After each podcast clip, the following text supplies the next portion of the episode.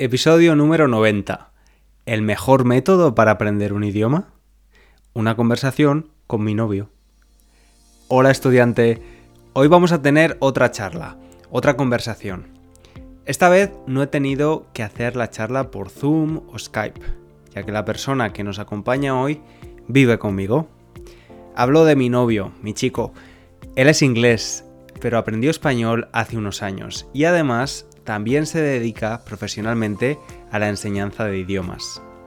Antes de hablar con él, te recuerdo que puedes leer la transcripción del episodio y usar las flashcards de vocabulario de forma gratuita en www.spanishlanguagecoach.com. Ahora sí, empezamos. Voy a poner el micrófono justo en medio. Bueno, por fin, después de más de dos años, estás aquí en el podcast. Sí. Ah, iba a preguntarte cuánto tiempo llevas tratando de persuadir que lo haga. Desde septiembre, desde el 7 de septiembre de 2019. Muy bien. Desde que estoy. Bueno, hoy estás un poco resfriado, pero... Sí, pero aún así aquí contigo. bueno, eh, creo que lo más interesante de, de una charla entre nosotros dos es explicar un poco a, a, la persona que nos escucha cuál es nuestro método para mejorar tu español y mejorar mi inglés, ¿no? Porque cuando yo me mudé a Inglaterra, muchas personas me decían, lo que tienes que hacer, César, es buscar una novia, una novia inglesa. Es el mejor método para y soy aprender. esa novia. Tú eres la novia. Con un poco, un poco diferente. Sí. Pues eh, eh, estoy de acuerdo contigo. Supongo que es muy interesante. Al menos mucha gente me dice que es poco común. Y nosotros tenemos amigos que están casados o salen con gente que hablen otros idiomas. Pero creo que más o menos nadie más hace lo que hacemos nosotros. Y muchos, como nuestra amiga italiana, ella dice que está bastante celosa de mm. nuestro sistema. Que es, es como has, has, hablado de este tema en el pasado en tu mm, podcast. ¿o? Creo que no. Es simplemente que tú y yo alternamos los idiomas cada día, ¿no? Así que nos despertamos y decimos, hoy es el día de español y mañana es el día de inglés. Y practicamos los idiomas así. Sí, y eso lo hemos estado haciendo eh, desde que nos conocimos en 2016, o sea, más de cinco años. Obviamente ha tenido un impacto bastante bueno tanto en mi inglés como, tu, como tu, en tu español. Pues teóricamente, pero ahora lo estás probando, ¿no? Que normalmente no hablas en inglés en el podcast, así que puedes decir, sí, hablo un inglés perfecto, pero ahora la gente va, va a juzgarte con tu estudiante más frecuente. Yo. Ya, bueno, a ver, eh, pero ¿hablas de tu español o de mi inglés? De los dos, quiero decir ah. que entiendes. Sí, sí, sí, sí, sí. Que, no, que no pueden, la persona que nos escucha no puede evaluar mi inglés. Exacto. Ya, sí. Claro, pero sí tu español, así que haz un buen trabajo. Tú eres como mi, mi, Frankenstein. Pues sí, es como por eso especialmente quiero disculparme por mi acento que sé que sigue muy inglés, pero espero que en el futuro, que quizás dentro de 10 años, pueda conseguir un acento un poquito más español. Pero probablemente no. sí, es verdad. Pero yo llevo 10 años en Inglaterra, más o menos. Bueno, estuve dos años en España. Pero es que el tema del acento, la gente está obsesionada con el acento. Es mm. importante pronunciar bien y tú pronuncias muy bien. Yo nunca tengo dificultad para entender lo que me estás diciendo. Y yo sí que tenía problemas con la pronunciación en inglés. Y eso es un problema, porque si pronunciaba mal una palabra no me entendían. Pero el acento es, es que pues, es... Es como yo creo que pronuncias muy bien el inglés, pero claramente hay, hay palabras que no sabes pronunciar. Pero también me ocurre en inglés porque es simplemente un idioma que se, se forma de esa, de esa forma, ¿no? Que e, es imposible a veces predecir cómo van a pronunciarse las palabras. Claro. Eh, sí, tú siempre me dices, especialmente mis vocales en inglés son un poco mi punto débil, mi punto Pero son, a mejorar. Son muy británicos, creo. Eh, Mis a vocales. veces sí, pero a veces un poquito exageradamente, diría. Pero es como, es gracioso y es, es mono. Es mono. Cuando Sí. dices so o algo así, pero no, es, es como hablas súper bien y sabes muy bien que lo, lo pienso. Bueno, gracias. Pero, mm, no sé, cuenta un poco al oyente por qué empezaste a aprender español y cuál es tu relación con los idiomas. Pues dijiste que soy profesor de idiomas y supongo que esa es una verdad, verdad mitad verdadera. No sé si Una- se puede... Puedes decir verdad a medias. Verdad de medias. Porque sí enseño idiomas, pero no enseño idiomas modernos, idiomas que todavía viven. Así que... Idiomas muertos. Sí, sí. exacto. Enseño idiomas muertos, espe- específicamente el latín y el griego antiguo. Así que estoy bastante, siempre he estado bastante cómodo con la gramática de los idiomas, pero me costaba un montón cuando empecé a aprender español hablar y incluso más que eso, escuchar. Y no sé si tu audiencia está de acuerdo conmigo, pero es que especialmente cuando, cuando, bueno, de, de hoy en día todavía me pasa a veces, pero especialmente cuando aprendí español al principio, entraba en un estado de pánico total cuando alguien me hablaba. Y no me gustaba que me hablasen y claramente no puedes, no puedes continuar estudiando y hablando un idioma con esa actitud. Así que me, me he esforzado con, con este tema.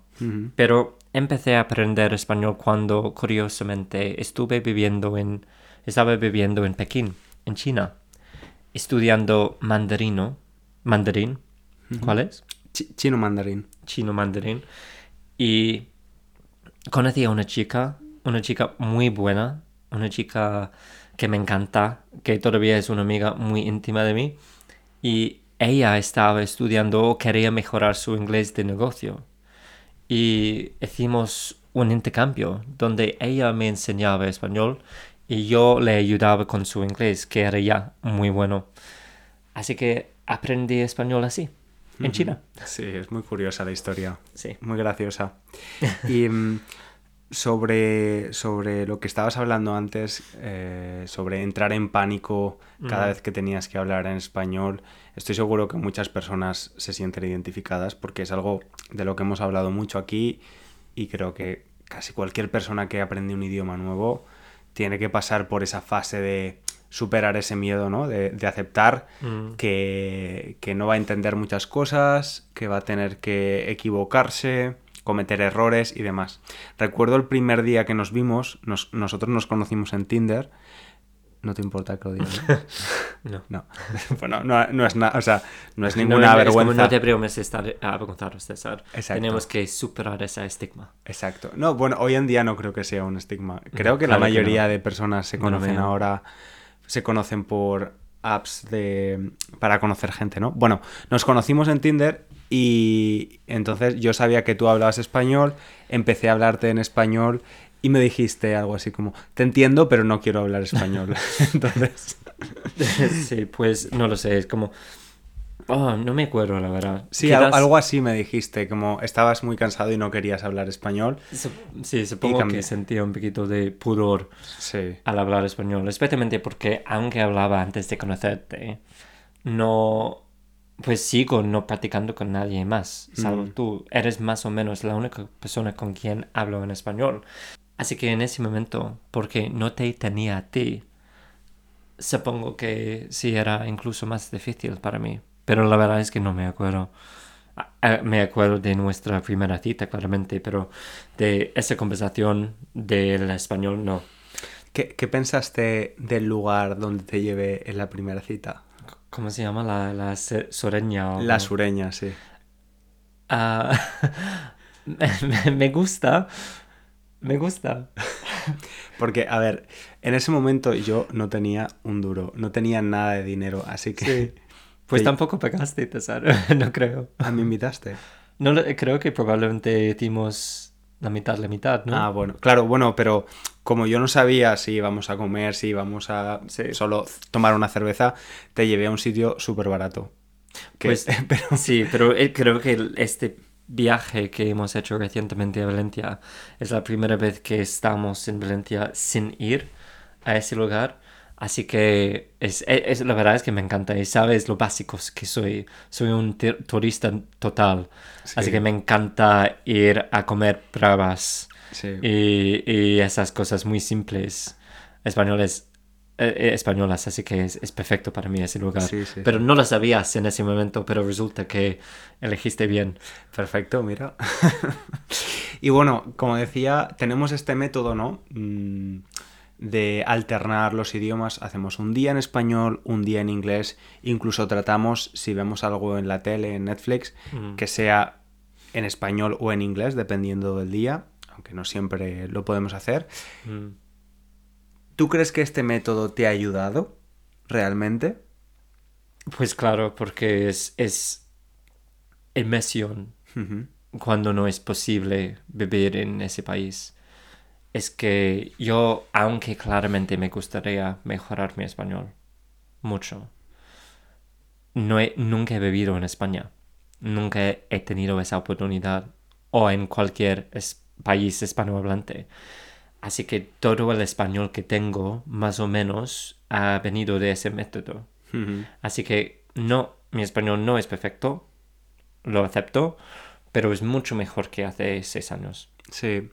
Ah, Lo, lo más curioso de este método es que cuando hablas en español, a veces yo veo cosas de mí en ti, como palabras que yo uso mucho, Mm, ¿sabes? Como por ejemplo decir que alguien es majo, ¿no? Que tú usas mucho. Y lo mismo me pasa a mí con, con mi inglés, que yo he incorporado expresiones o palabras que antes no usaba. Pero bastante formales, diría, que porque creo que yo hablo de, un- de una forma bastante formal gener- generalmente. Quizás. Creo que tu inglés es cada vez más formal, que, que usas frases a veces que no, es como suenan un poquito extrañas en ese contexto porque hablarás con tu amigo, tu madre o, o- o mi madre, quiero decir, Sí. diciendo cosas muy formales, muy de entrevista. Sí, sí, sí, sí. Bueno, y tu español al principio también era muy formal. Mm. Recuerdo eh, la primera vez que, que te presenté a mi familia que mi prima dijo, hablas muy bien, pero hablas como un presentador de informativos, de las noticias de la tele, porque... Pues sí, el, el estereotipo inglés, ¿no? También. No, no, pero es verdad que tu español era bastante formal porque, pues eso, no conocías la jerga, ¿no? El slang Mm, sí. de- del español. Ahora mucho más. Más, sí, pero Mm. todavía me falta. Yo creo que uno, por, por citar, ¿no? Por decir un inconveniente de este método, es que a veces en estos cinco años eh, hemos confiado demasiado en que teníamos este método que nos garantizaba hablar español e inglés. ¿no? Todas las semanas, día sí, día no. Y hemos dejado un poco de lado el estudio formal.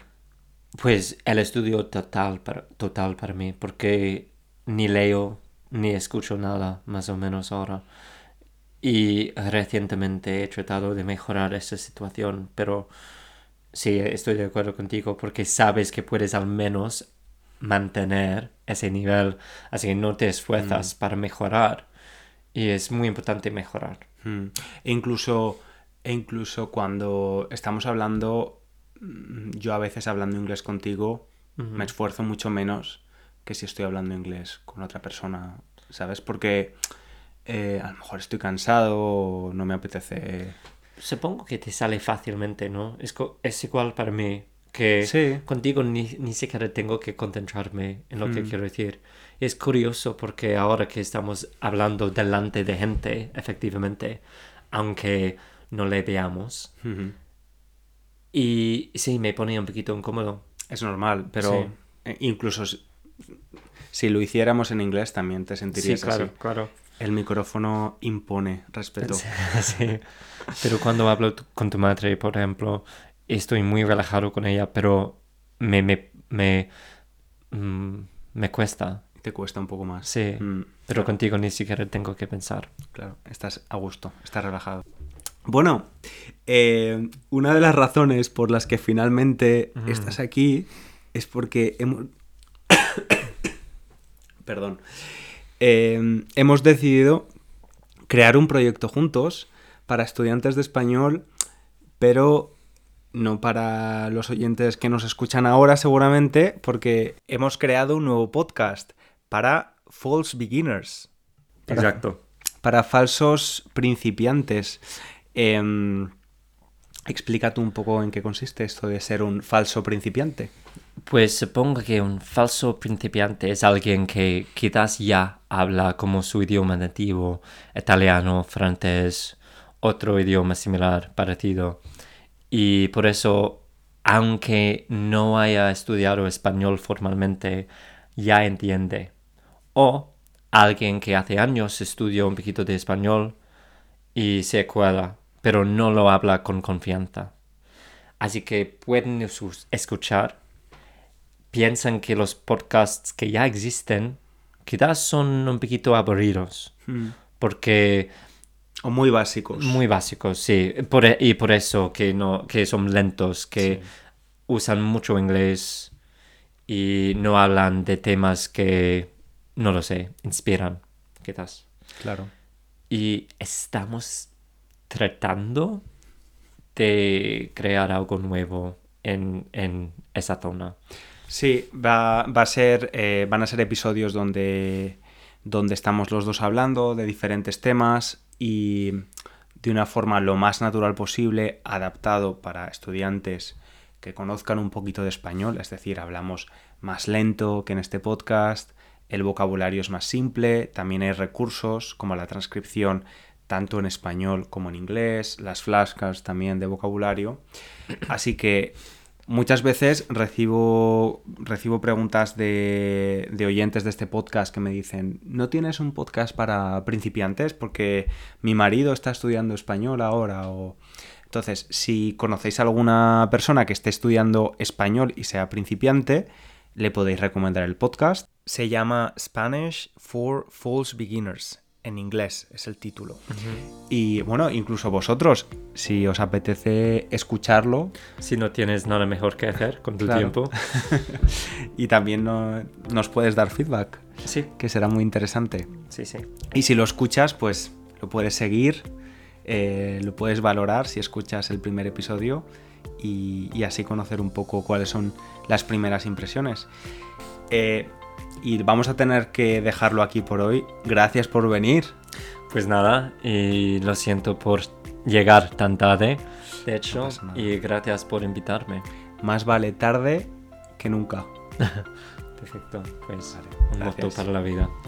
Aquí nos despedimos y nos escuchamos en el próximo episodio. Te mandamos un abrazo grande. Chao, chao.